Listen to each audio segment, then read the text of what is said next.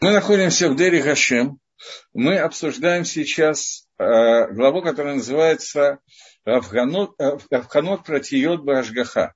Немножечко выяснений деталей относительно Ашгахи Всевышнего. И вы с вами э, обсудили то, что Акодыш Барагу знает все и вся.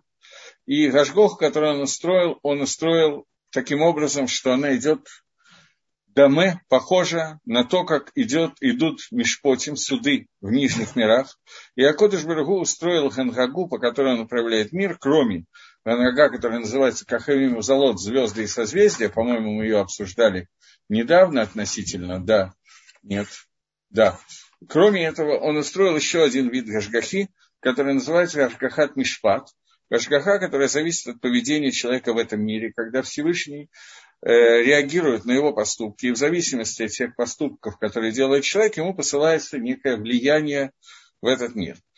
Э, это Ашгаха можно также назвать Ашгаха Схар Воныш, Ашгаха наказание и награды, поскольку часть наших поступков, сами гадайте, какая, ведет к награде, а часть к получению оныша, э, наказания.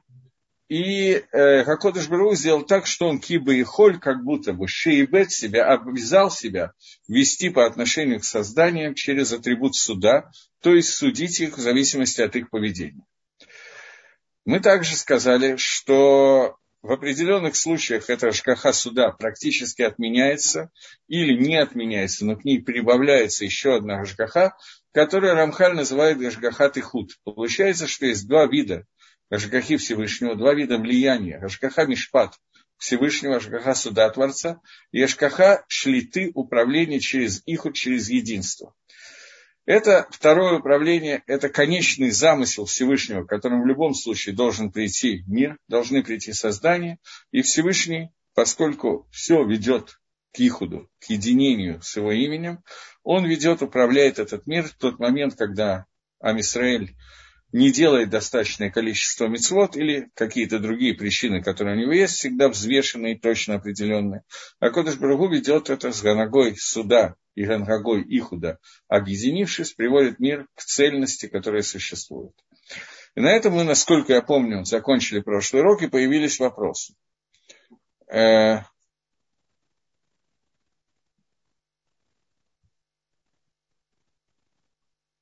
Вот, тут у меня задают вопросы, на которые я явно не умею отвечать, поэтому вопросы о том, когда видели во сне какие-то вещи и как дальше воздействовать через имена ангелов, я просто не знаю, что ответить на этот вопрос. Это либо очень длинная беседа, результат которой будет очень маленький, либо не имеет смысла эту тему поднимать, поэтому я выбираю второе. Поэтому мы продолжаем дальше. Из того, что ты должен знать еще, что вот Гашпо, влияние Творца – делится на два вида. Первый вид – это то, что относится к телу человека, и второй вид – то, что относится к его душе.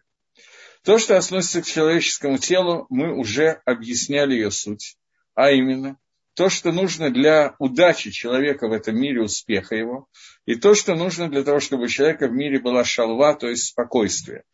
Э, сейчас мы это немножко или немножко подробнее должны будем остановиться это то, что у нас есть Гаскалава идея, то, что у нас есть знание и образование, и Бекерват Адам Алафит Барахшмо, и прилепление ко Всевышнему Барахшмо, Вакаро Малато Навшит, и то, что является его духовной майлой, его духовным подъемом, который существует.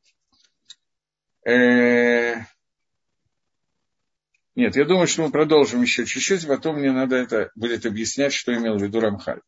И вот, Мацав Топшель Аламазе, то, что называется добром в этом мире, на самом деле это то, что э, люди прилепляются к мудрости Творца, занимаются Авадат Барам, занимаются службой своему Создателю. И эмет истина становится открытой и ясной. И получается, что Раша, нечестивец, он нирдав ванихна, он получается как бы преследуемый и подчиненный. Это то, что является в мире, то, что мы видим как добро. Но Тармит, Мушлах, Велотим Ца Авойдава Алам бился Алапит Баракшмо. И как бы полный такой, полный шлемут, цельность, и не оказывается внутри этого мира никакой авойды, никакой службы, а только служба Всевышнего Идбарах Шмо. И люди ничего больше, в общем, не делают, никакой, никаких действий, а только слушают Всевышнему. Это такой полный шлемут, полная цельность мира. Коли медот того, все положительные качества, они находятся, и они преобладают. И они удаляются, отрицательные качества, и становятся они не масс, им становятся, они становятся противными. Кинегидзе напротив этого. Тарбе шалвава ашекет. Увеличивается спокойствие и тишина. Не находится в мире Исурим, страданий, боли, назикин, ущербов. И Адон Баругу Всевышний Благословенный Он, Машрек Вадо, он дает свой ковод в открытом виде внутри мира. Высамех аль Маасав, и он радуется тому, что он делает. У Маасав смехи малав. И, не, нет, не то, не то, что он делает, я плохо перевел, так можно перевести, но это неверно. И он радуется тем, кто делает действия в этом мире, людям. И люди, делающие действия, радуются перед ним. И наоборот этому, это когда люди, они штуфим ахаратава, они полностью погрязли в тайве, в материальных удовольствиях, Моосим Бахохма, они пренебрегают в их глазах миусом, мерзким, является мудрость, и они удалены от этой мудрости. Вело по ним лавойда, и они не обращаются к авойде, к службе Всевышнему, а только немножечко или вообще клум. И истина, эмет, арца, вереша гавера маслех. Истина, она убегает, она удаляется, а злодейство, оно увеличивается, оно становится все более и более успешным, удачным, преобладающим. Ой. И это происходит, когда в мире происходят огромные ошибки, и служба, работа, они становятся чуждыми в этом мире. То есть, если есть служба, то вместо службы Творцу есть служба Аводе Зойре или каким-то материальным благом. Медот того позитивные качества, они уменьшены. Медот раот э, негативные качества.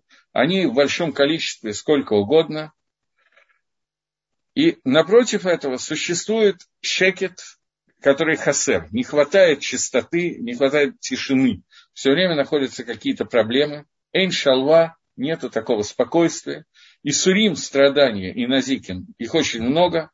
Адон Барагу, благословенный Всевышний, мастир к Вадоме Аламо, его ковод, его слава удалена из этого мира – мир идет так, так двигается, как будто бы он оставлен на волю случая и предоставлен природе. И нету Акодыш Барагу радости от тех людей, которые делают какие-то действия, и люди не радуются перед ним. И не, люди не знают и не понимают, что такое симхат бриет, что такое радость созданий перед Создателем. И в это время зло преобладает, добро находится в самом низу. Получается, что вот от Всевышнего Нишпа, от него идет Гашпо, то только для тех вещей, которые связаны с телом. И части этого состояния Захарно мы упомянули то, что все вещи, которые относятся к душе. Давайте подведем итог, что он говорит. Мы обсудили о том, что есть Гашгаха, который работает двумя путями. Есть Гашгаха, на самом деле, надо чуть вернуться назад. Есть Гашгаха Тева, есть Гашгаха у Ганрага то, как Всевышний управляет миром через законы природы. Он создал эти законы и продолжает воздействовать для того, чтобы эти законы оказывались в том виде, в котором они есть, и каждый раз это воздействие шло в мир. Это воздействие продолжается, и вот так вот оно идет со скоростью Эфрам, силы Эфрам Же, если с какими-то другими законами природы. И это воздействие Творца, которое называется воздействием звезд и созвездий, мы это обсудили. Есть воздействие, сказано, связанное с Гашгаха Прати, частным влиянием Всевышнего, которое разработано путем подобным атрибута суда, когда идет воздействие, зависящее от поступков человека, что-то подобное с Харвона, награде и наказание, потом объясню, почему я называю что-то подобное награде и наказанию. И следующая нога, которая к ней присоединяется внутри Ашгихепротит, это Ашгахат и Худ. Ашгаха единство, которое есть, единственной цели, которая есть у Создателя, единство Создателя, которая может менять, воздействовать, и она находится выше, чем Ашгахат Мишпат, выше, чем атрибут суда, и ее воздействие иногда заменяет полностью, иногда поддерживает, и вот эти два влияния соединяются с влиянием звезд созвездий, то есть законами природы, и вместе это составляет то, что называется влияние Творца. Теперь продолжает Рамхали и говорит нам, что ты должен увидеть еще одну вещь, что сама Гашпа, само влияние, которое сходит сверху вниз от Творца к нам, оно делится на два вида. Первое – это влияние, которое дается для тела, и второе – влияние, которое дается для души. Влияние для тела – это успех материальной жизни человека, и э, влияние души оно связано с тем, что получает человек для души, а именно его оскала, мудрость, понимание Торы, познание, которое связано с познанием Творца, и приближение человека ко Всевышнему. И вот это две гашпо, которые идут э, от Творца, два влияния, которые идут от Творца, в виде Ашгаха Протит, которые идут по правилам двух ганрагот, которые мы определяли, Анага Мишпат и Анага Ихуд, которые мы только что определили, э, правление судом и единством, они вливаются в этот мир, в человека, в качестве двух направлений для тела и для души. Настоящее нормальное состояние человека, идеальное человека в этом мире, на самом деле, это не всегда так, как мы это видим. Состояние идеального человека в этом мире – это прилепиться к мудрости Всевышнего – Понятно, что это прилепление духовное через душу, а не через тело. Тело, естественно, участвует в этом процессе. И человек должен заниматься службой Всевышнему, радоваться тому, что радость доставляет радость Творцу, то есть радоваться по поводу того, что нам удалось исполнить какие-то замыслы Всевышнего, радоваться миссии, которые мы сделали, и не радоваться авирот, который мы тоже сделали, и переживать по поводу мецвод, которые мы не сделали, но главное – это состояние шалва, спокойствие в этом мире, спокойствие, которое духовное спокойствие, которое растет из приближения к Творцу и того, что Всевышний обращает к нам свое лицо. Обратное этому влияние в этом мире, когда человек погряз внутри материальности мира, понятно, что это ашпо, связанное с телом, но ашпо, связанное, влияние, связанное с телом, может быть тоже очень разное, как легко догадаться. И вот бывает влияние, которое дается телу, мы сейчас это обсудим, а бывает влияние, которое он уже написал. Влияние, которое связано с тем, что человек получает внутри этого мира достаточно удовольствия этого мира, и полностью, ну полностью я, конечно, неправильно говорю, но частично от него мидбатель аннулируются какие-то духовные вещи. Он начинает грязнуть в тайве, все его мысли связаны исключительно с тем удовольствием этого тела, и духовность отступает. Радости, настоящей истинной радости, радоваться, радовать Всевышнего у человека нету. И вот эти два полюса, которые существуют в этом мире. Теперь я хочу остановиться э, на том, что мы обсудили с вами, что Ганригат Мишпат, э, управление судом, атрибутом суда Всевышнего, оно связано с понятиями схар, воныш, награды и наказания, но я сказал, что эта связь, она не совсем награда и наказание. Что я имел в виду? Дело в том, что большая часть людей, большая часть людей, я чуть какую-то глупость не сказал очередной, то есть уже сказал, большая, а не большая, конечно, часть людей, они воспринимают, что награда Всевышнего за то, что я сделал заповедь, она будет обязательно связана с тем, что раз я сделал заповедь, то рано или поздно Всевышний мне даст здоровье, э, богатство еще чего-нибудь, я не знаю, чего еще люди просят, по-разному каждый человек – много детей, все дети удачливые, мультимиллионеры и одновременно Талмидей Хахами, мудрецы Торы, руководители поколений, сам я тоже мультимиллионер, руководитель поколения, э, при этом немножко иногда чемпион мира по десятиборью, полностью здоровый, жена красавица, это, в общем, то примерно, что мы просим от Всевышнего в этом мире. Я сейчас говорю о кошерных людях и кошерных просьбах. Некошерные люди, некошерные просьбы, вы догадываетесь, что можно развить эту идею дальше, но мы не будем развивать на уроке. И вот эта идея, которая состоит в том, что каждое мое действие, которое я делаю внутри этого мира, оно обязательно приведет, позитивное действие, приведет к награде внутри этого мира, и я получу в этом мире какой-то успех, и все будет идеально. Идея, в общем, на первый взгляд не такая плохая, на первый взгляд. Но дело в том, что награда за заповеди в этом мире практически нету. Есть несколько мецвод, где нет награды за заповеди в этом мире. Но есть, и не дай бог, чтобы человек получил все награды за заповеди в этом мире. Но есть пирот, проценты с награды, которые откладываются для мира грядущего, о котором мы уже говорили. А проценты даются в этом мире. Такие мецвод существуют.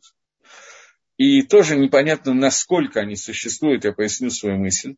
Но этих мецвод не так много. Большая часть мецвод – это и проценты, и вся награда остается Лалам Аба, и в этом мире нету награды за заповедь. Настоящей награды на заповедь, за заповедь в этом мире, в общем, не должно быть.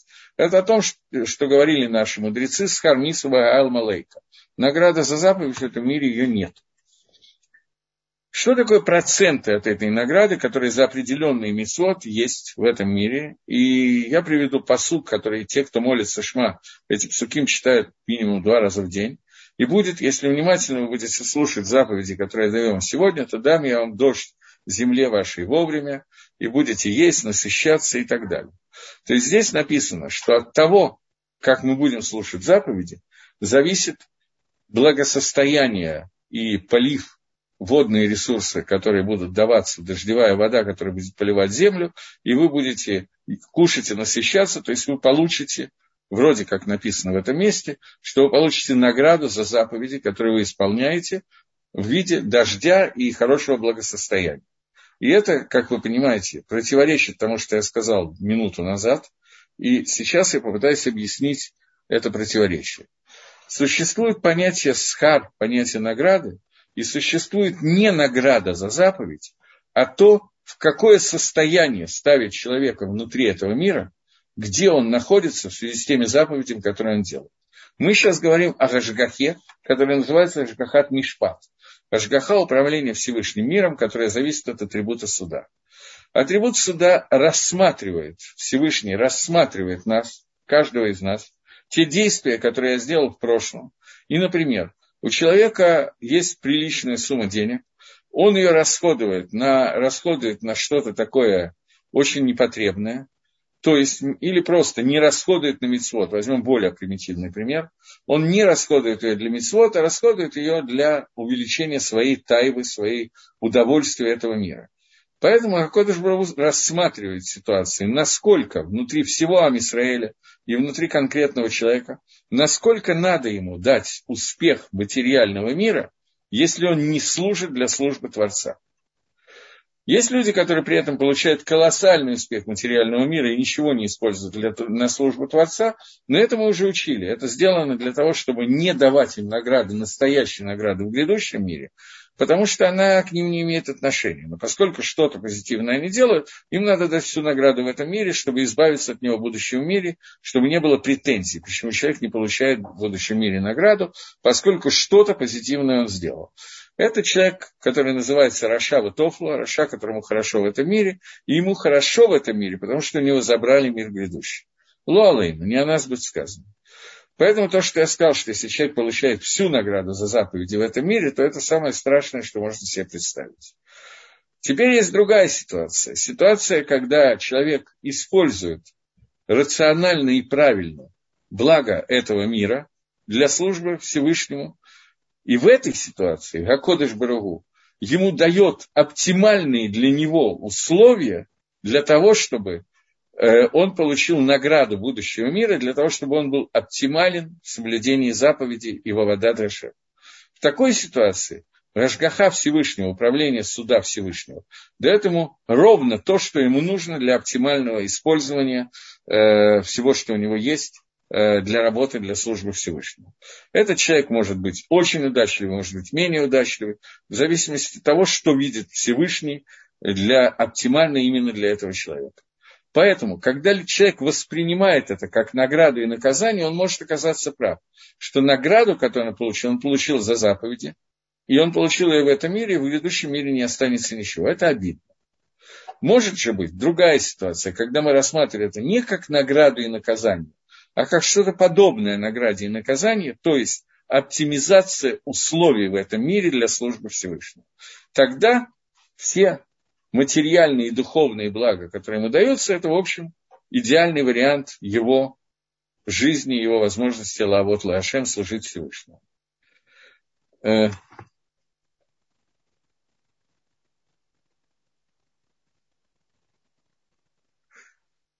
Спасибо за хорошие слова, Александр. Вот, и теперь мы продолжаем дальше, что мы находимся в состоянии, когда достаточно трудном состоянии, не знаю, как это правильно объяснить, когда вот это пересечение всех видов управления миром, о котором мы говорим, управление через звезды, управление через Мишпат, через суд и управление Ашгаха Протит – который идет через Ганагат и Худ, они все объединяются и все время участвуют в том, что происходит с человеком. И мы даже примерно не можем понять расчет Всевышнего, это никак невозможно, э, и поэтому мы только можем наблюдать это, и какие-то искры понимания того, что делает Творец, у нас могут появиться. Я не могу, мне задают вопрос. Раф Лезер, вы не могли бы уточнить, как знать, что я не истощила все награды в этом мире за счет будущего? Я не все идеально исполняю далеко. Но жизнь у меня довольно комфортабельная, Бора Гашем. Смотрите, я не могу, как вы догадываетесь, я уже ответил на ваш вопрос, не видя вопроса только что. Мы не можем сложить все, что происходит посредством трех видов управления миром, которые мы только что обсудили, сравнить это и проанализировать человеку невозможно. Маше Рабейну задавал этот вопрос Всевышнему лично, задавал вопрос, где он спрашивал, как можно понять Рашу, которому хорошо в этом мире, и Цадику, которому плохо, и получил ответ, что при жизни человек этого не может увидеть. После смерти, достигнув Алам-Аба, те, кто туда попадут, без Радашем, будем надеяться на лучшее, когда человек получает свой Алам-Аба, то в этот момент он прикасается к пониманию всех мецвод, и видит мозаику картины всего, что произошло. Нам надо просто стараться, нам не нужно вести некомфортабельную жизнь, комфортабельная жизнь – это хорошо. Нам надо понять, что я могу использовать тот комфорт, который мне дал Всевышний, для того, чтобы изучать Тору и для того, чтобы исполнять митцвот. Я просто вчера рассказывал, у нас так вчера мы вывозили нашу Ишиву, Талдот и Ширун, на такую прогулку. Раз в году мы стараемся сделать Тиюль, это довольно дорого, но очень необходимо для ребят, которые целый день учат Тору. Сейчас очень длинное время без каникул, и такое непростое время было. И мы выезжали вчера, и вот э, было застолье вечером, где-то ближе к 12, меня попросили рассказать что-то про историю того, как мы делали в 80-е годы шоу в Ленинграде – мы обсуждали какие-то там вопросы, рассказывали, обсуждали, делали лыхаем немножко в очень небольшом, надо сказать, количестве. И э, возникали какие-то вопросы, как вот можно увидеть в этом иногу Всевышнего. Я рассказал свое впечатление, когда я в конце 80-х, в 87 году попал в Ешиву Швутами из города Ленинграда после всяких историй с КГБ и так далее. Э, ну, не всегда приятных историй, скажем так, я попал в Ешиву Швутами, и вот Рошишива меня послал в канцелярию записаться, в контору записаться, там еще что-то. Мне сказали, что выдают там стипендию 300 долларов. Я почувствовал себя как э, совершенно ганедами, в совершенном раю.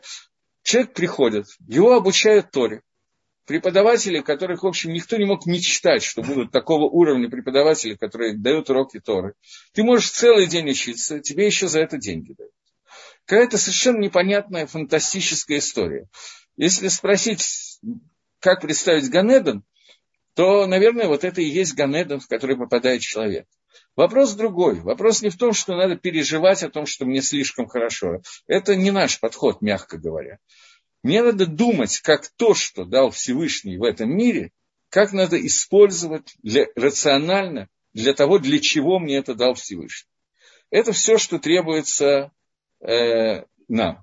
Я читаю сейчас следующий вопрос очень правильный. Мы сейчас начнем с вами вторую часть, восьмой, э, восьмую главу, вторую часть восьмой главы, буквочка Гимл. Абзац, который начинается Гимл. Перек Хелик Бейт, Перек Шмини, Абзаз Гимл. Просто меня спросили. Вот, больше я ничего не могу просто помочь ответить на подобные вопросы, но не надо все время заниматься страхами и так далее. Надо именно рассчитывать, что я могу сделать для службы Всевышнего. Окей. Мне как-то из России, я ехал в России, э, да, оптимизация условий – это и есть процент выполнения некоторых заповедей. Совершенно верно. Я как-то ехал в Россию, и мне позвонил кто-то из моих приятелей и попросил соблюдающих мецлот купить то-то, то, и в частности талит катан. Э, маленький цицит такой, на тело называется. Я его спросил, какой он хочет. Есть совершенно разных цен, они колеблются от и до. Он начал выяснять, я сказал нам какой-то, какой вы покупаете, сказал, какой я покупаю, сколько он стоит. Он говорит, ого, говорит, ну ладно, покупайте это. Зачем я еще здесь в России зарабатываю деньги, если не для того, чтобы тратить их на мецвод? Мне, честно говоря, очень понравился подход человека. Я не говорю, что все надо выкидывать. Человек должен жить в нормальном мире, но выделять, понимать, что главная часть Аламазе – это и есть мецвод. Это главное, что есть в этом мире. Мы начинаем э, следующий абзац. На эту тему мы поговорили. Говорит Рамхаль, вот еще объяснилось еще в самом начале первой книги, Хел и в четвертой главе, что мацав человека, его, ну, его, то, то, где он находится в этом мире, это мацав, это нахождение материальное и хоших шараши. И там есть тьма, которая является э, корнем нахождения этого мира.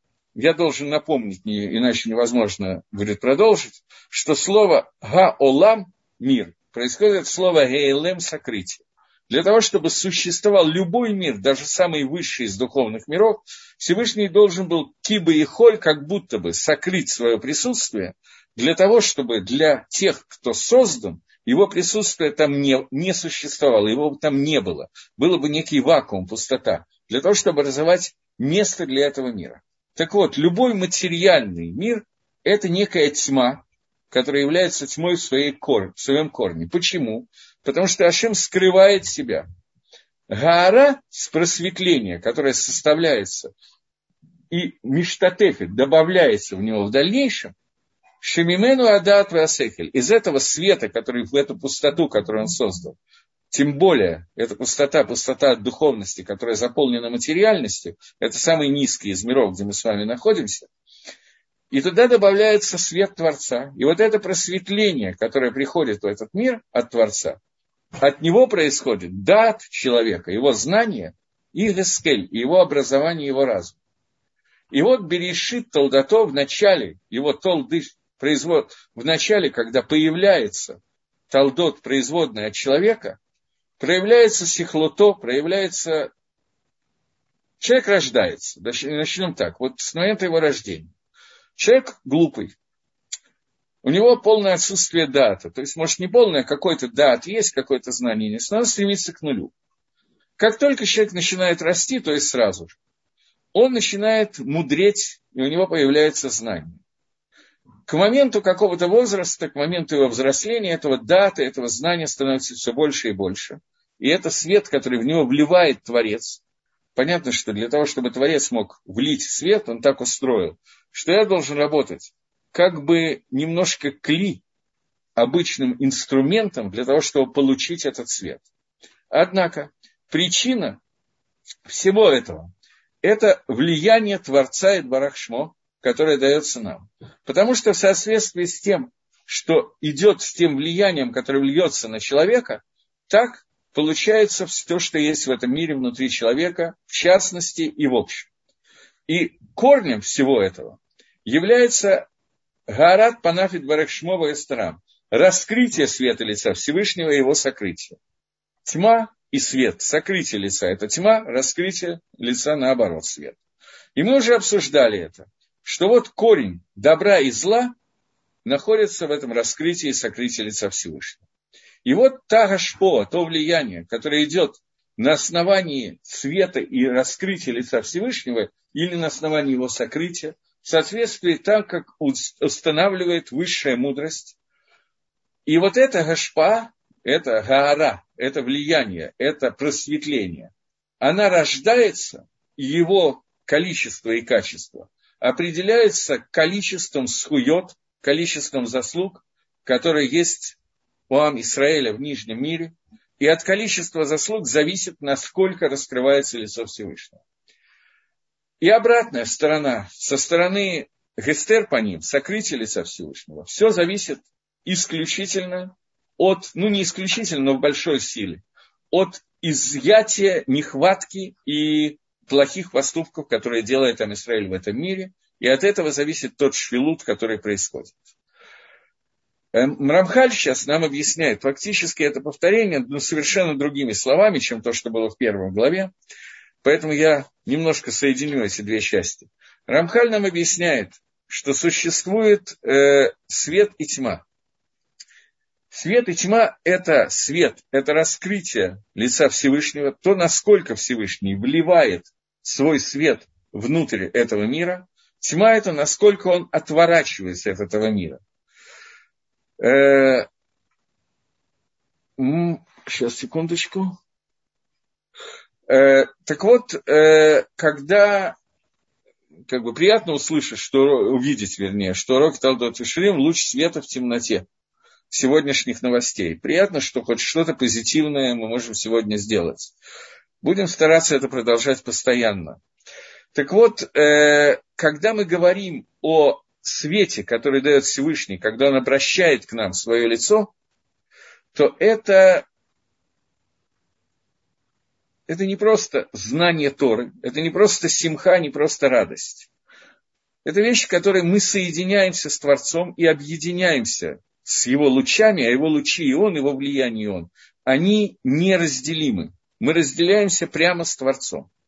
И это вещь, которая, в общем, необходима. Это одна из, основная цель творения этого мира. Но когда мы говорим, что Всевышний, который скрывает от нас свое лицо, то это понятие тьмы, то здесь начинается немножко новый вопрос. Рамбов в книге Марона Вахим объясняет, что Тьма – это не создание само по себе. Тьма – это отсутствие света. То, что Всевышний не смотрит на нас, то, что он скрывает свое лицо, это и есть тьма. Лаумадзе, напротив этого, Вильнюсский Гаон и Рамхаль в Гашем тоже это говорят, что тьма – это бриябифная основа, это самостоятельное создание. Всевышний создал понятие тьмы. И существуют некоторые силы тьмы, я не хотел бы, чтобы у нас были ассоциации там, э, с вечерами на хуторе близ Диканьки, Ви, Гоголя и другими вещами, когда там чертики бегают и так далее.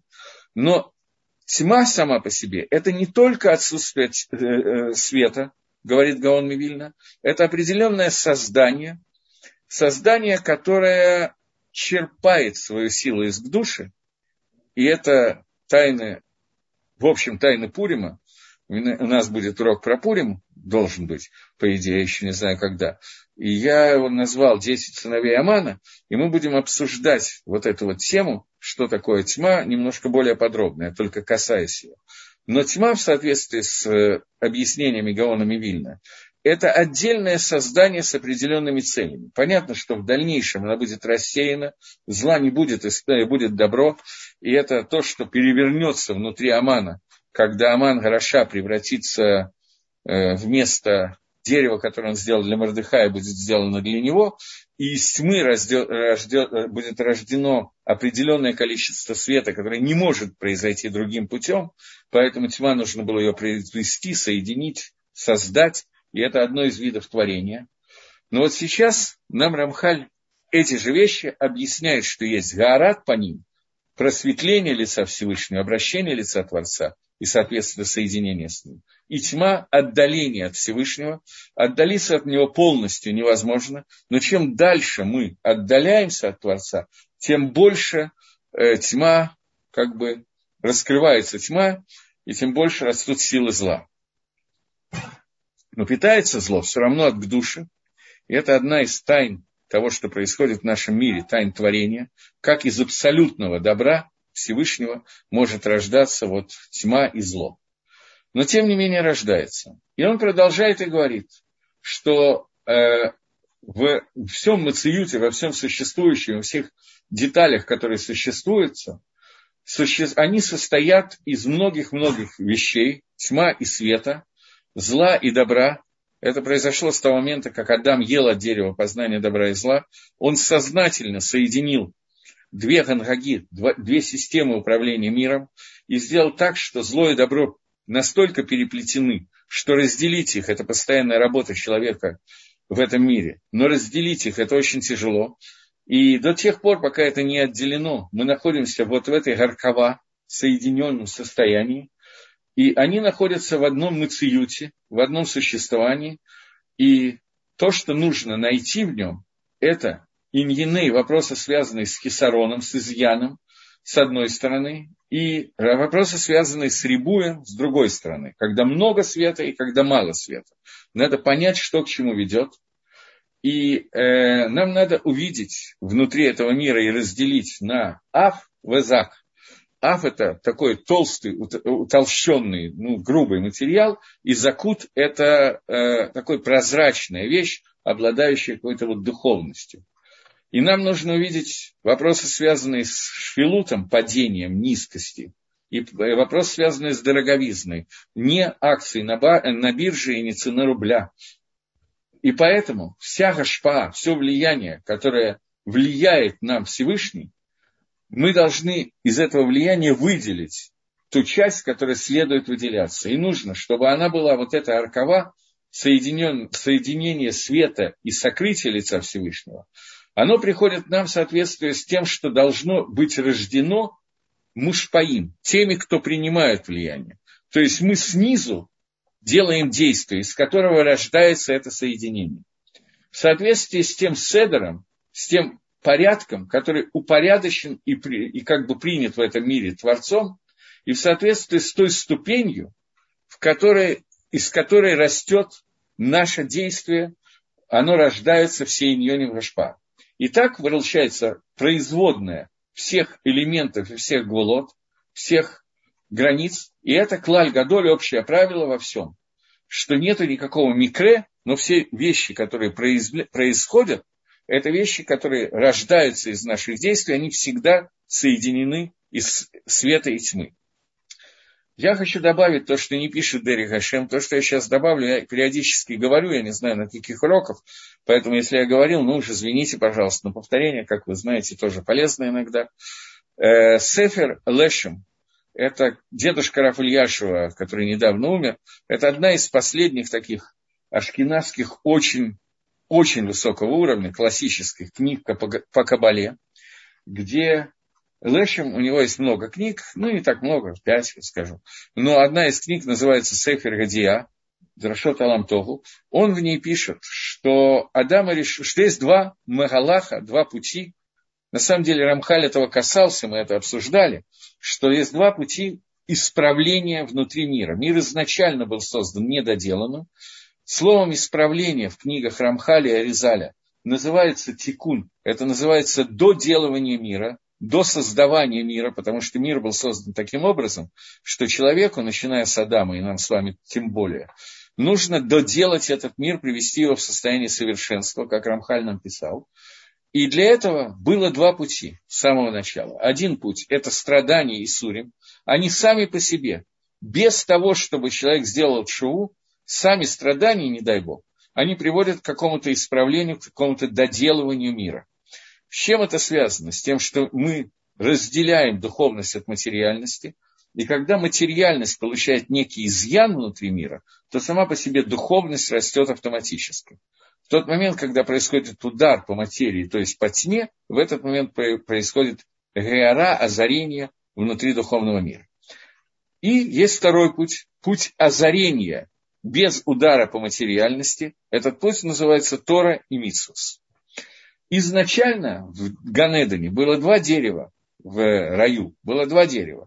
Дерево жизни – это Тора и Мецвод, они объединены, естественно. И дерево познания добра и зла – это отделение зла для того, чтобы добро, зло было поражено, ударено, и добро выросло автоматически, поскольку оно остается одно, оно занимает свободную нишу.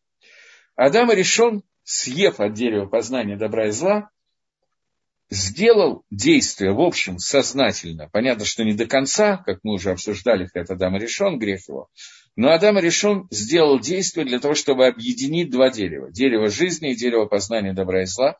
Для того, чтобы сегодня все исправление миров, все воздействия на мир шли по одновременно по этим двум структурам. Структурам ударов по тьме, то есть страдания, которые тьма как бы насыщается, и тем самым она самоликвидируется, и одновременно изучением Торы, когда растет свет в этом мире, и тьма уходит сама по себе. Соединение этих двух вещей – это и есть э, то, что исправляет мир сегодня. Появился вопрос, болезни сегодня можно ли отнести к страданиям? Безусловно, вне всяких сомнений. Но это не означает, что мы, не дай Бог, чтобы никто не подумал, что я это имею в виду, должны пытаться увеличить страдания в этом мире. Это без нас есть много народу, который с удовольствием сделает, особенно для других. Наша задача уменьшить количество страданий, потому что чем больше мы вносим в мир Тора и Мицвод, тем больше мы увеличиваем свет Всевышнего, и тем сильнее мы уменьшаем страдания этого мира появляется вопрос, я даже не знаю, что ответить на этот вопрос. Является война страданием в этом мире? Скажите, а как вы сами думаете? Мне кажется, что вопрос совершенно лишний. Страданий бывает такое количество и качество, что если мы сейчас все будем перечислять все, что мы знаем о страданиях, то мы можем много говорить на эту тему. Но, честно говоря, это достаточно неинтересная тема в том плане, что, в общем, все понятно, и не дай бог чтобы мир пошел по пути исправления, где страдания являются большинством, а Тора и Митсус меньшинством. Поэтому каждый раз, когда Амисраэль выполняет какую-либо митсу в этом мире, каждый раз она уменьшает страдания внутри этого мира. Может, не в этом поколении, в другом. Но любая митсва, она делает тот секунд, то исправление, которое убирает какое-то количество страданий.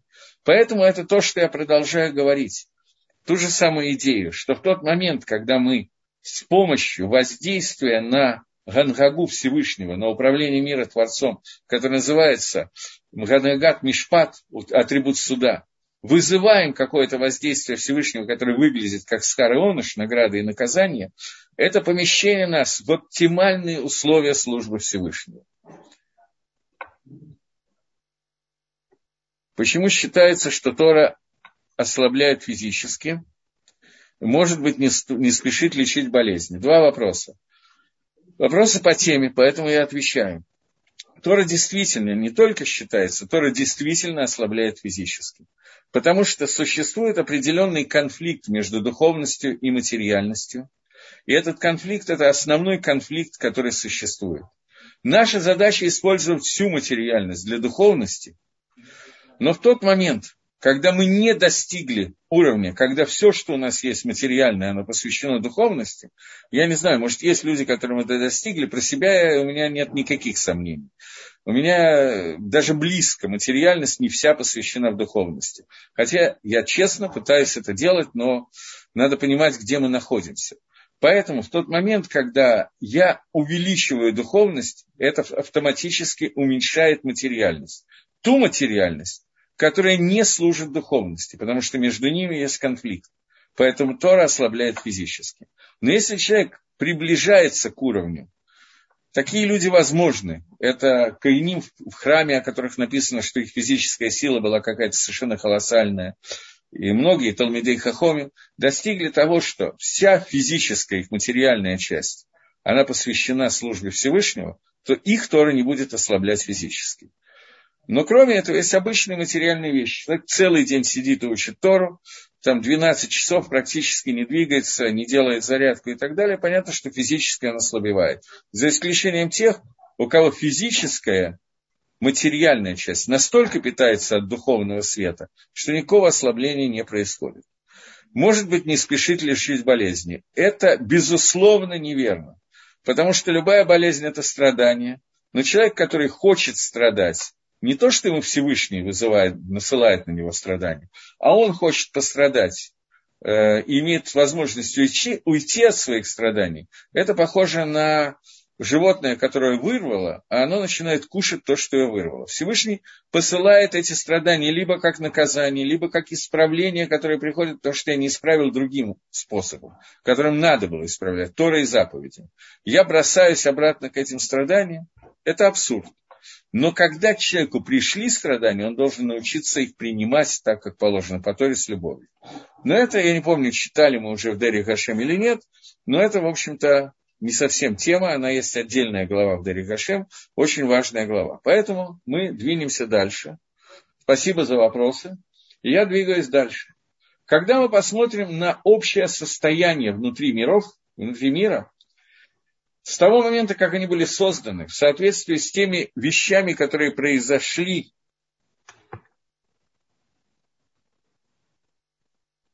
не врубился в следующее дополнение вопроса, извините, если можно пояснить. Тора не ослабляет эмоции. Тора не должна и не ослабляет эмоции. Я извиняюсь, если, что я отвечаю на все вопросы. Некоторые недовольны, что я слишком много на вопросы уделяю времени, но я уделяю. Тора не ослабляет эмоции. Э, Тора делает так, что у человека появляется разум, который начинает э, с помощью разума человек овладевает эмоциями. Он понимает, какая эмоция правильна, какая эмоция неправильна. Некоторые из них гасят, потому что они отрицательные, а некоторые, наоборот, увеличивают, потому что они положительные. Но Тора не ослабляет эмоции, она учит ими управлять. Разница очень большая. Так вот, когда мы посмотрим на все, что происходило в мире, с того момента, как создан мир, и со всеми вещами, которые произошли внутри этого мира, и то, что свидетельствует о нем, рассказывается через пророков, то получится, что существует четыре разные ступени. И человеческий вид, весь целиком, мы можем его рассматривать как один человек со времени его рождения до того, как он доходит до состояния развития и становится, как положено, на свои проким, на свои руки, ноги и так далее. И получается, что это один мацав, одно существование – когда один вид времени существования, это когда сихлут, глупость и тьма преобладают в человеке тикборот гадоль, очень сильно э, каким-то огромным тикборотом, огромный, э, как это сказать, ну, пересиливает. Тьма пересиливает, и глупость пересиливает все остальное. Что у человека отобрано едия знания истинности о Творце, и шлемут гейдер гадоль. И это настолько шалем, настолько полностью отобрано, что это напоминает настоящий вакуум. И это то, что называют наши мудрецы Зихрона Левроха первые две тысячи лет после изгнания Адама из Ганедана, первые две тысячи лет, которая называется Алам Тогу. Мир такой пустой, мир, в котором ничего нету. И это, это первое состояние мира, когда настолько увеличена тьма, поколение потопа, грубо говоря, поколение строительства Вавилонской башни. Это время наиболее такое вот тяжелое время, когда мы видим, что в мире присутствует тьма, она преобладает, и мир катится все ниже и ниже. Второе состояние мира – это состояние более хорошее, чем то, что мы упоминали это состояние немножко напоминает наше время. Что у нас есть изначально? Какое-то едиот, какое-то знание существования Творца, была дана Тора, и состояние передачи Торы, которое продолжается, были храмы, Тора Гашем продолжает быть с нами, и мы служим Всевышнему в разные периоды этого времени на разных уровнях. Есть время существования Бейтмигдаша, пророков, есть время, когда с пророками стало плохо. Была такая песня, по-моему, Высоцкого, пророков нет в отечестве моем, но и в других отечествах не густо. И вот мы лишены пророческого дара, но тем не менее у нас есть Тора, у нас есть мудрецы, у нас есть Ешивы, Кололи, места, где Тора растет, и количество и качество Торы на самом деле очень растет, но нету пророчества, нету настоящей скалы, нету Руаха Кодыш, нету прямой связи с Творцом. Однако то, что человек размышляет посредством его занятий человеческими, думает об этом, по отношению к тому, что он он получает Гашпо Всевышнего, он получает э, влияние Творца в соответствии с тем, что он делает. И это э, Эйна Эла Керих, но это только вот отношение, некая пропорция духовного и материального, то, что нужно душе по сравнению с тем, что нужно телу. То есть то, что мы получаем сегодня, влияние Всевышнего, я имею в виду духовное, оно для тела. Тело является основным. Мне очень неприятно говорить эту фразу, но на самом деле она привычная фраза, высказанная товарищем Марксом, на самом деле высказана задолго до него, в том числе Рамхалем, о том, что бытие определяет сознание. Поэтому то сознание, которое у нас есть, оно определено материальностью. И материальность в этом мире, она первична, а духовность становится вторичной. И есть третье время, значительно более лучшее, чем то, о чем мы говорим, это существование Бейт Мигдаша, время существования храма, что тогда уже были знаки, знамения, пророчества э, внутри человеческого вида, но еще это шефа, духовное влияние, не распространилось на весь мир и не захватило всего человека. Только среди единиц. И даже им, этим единицам, это вот влияние духовности, которое полностью захватывает материальность, досталось только частично потому что существует какой-то икуф, что-то задерживающее духовность по отношению к материальности. И существует четвертый мысав, четвертое состояние, самое лучшее из всего, что мы сейчас назвали, и это то, что нам предсказывают, сообщают пророки о том, что будет дальше. Что не будет больше глупости, тьмы вообще. Роа Кодыш, Рог Всевышнего будет находиться над всем человеческим видом, без всяких трудов вообще. Он просто будет автоматически. И вот тогда случится, что закончится построение человеческого рода как рода, и оттуда и дальше будут идти Илуим, поднятие все выше и выше, до Несах Насахим, до конца всех времен навечно. И это тот таанук, то удовольствие, та плата на самом деле за заповеди, о которых Рамхаль говорил с самого начала, когда говорил про Алам Габа. Появилось несколько вопросов. Э. Ой, сейчас, но они еще больше и больше, я теряю прошлое. Про поводу болезни. Э, это не то, что посылает Всевышний.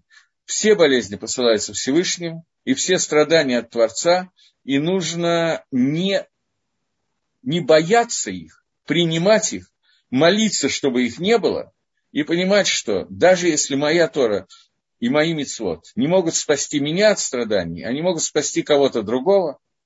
И это то, о чем мы читали довольно много, о том, откуда и как получается страдание. Пять вариантов страданий у праведника, но повторять я это сейчас не буду. Они есть в лекциях в записанном виде, вы можете найти и прочитать.